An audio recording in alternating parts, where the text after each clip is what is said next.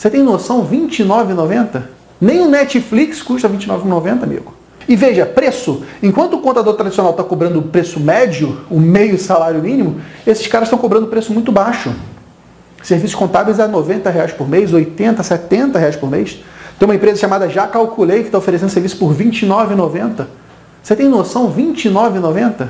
Nem o Netflix custa R$ 29,90, amigo. Proposta de valor. Eis a grande questão. Enquanto o modelo tradicional propõe entregar conformidade para seus clientes, o modelo online propõe conformidade com preço baixo. Conformidade barato. E aí, meu amigo, se coloca na condição do teu cliente.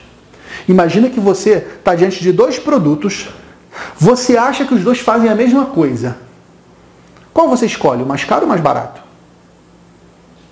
É óbvio que você vai escolher o mais barato. Você vai querer ter o menor sacrifício para ter o mesmo benefício.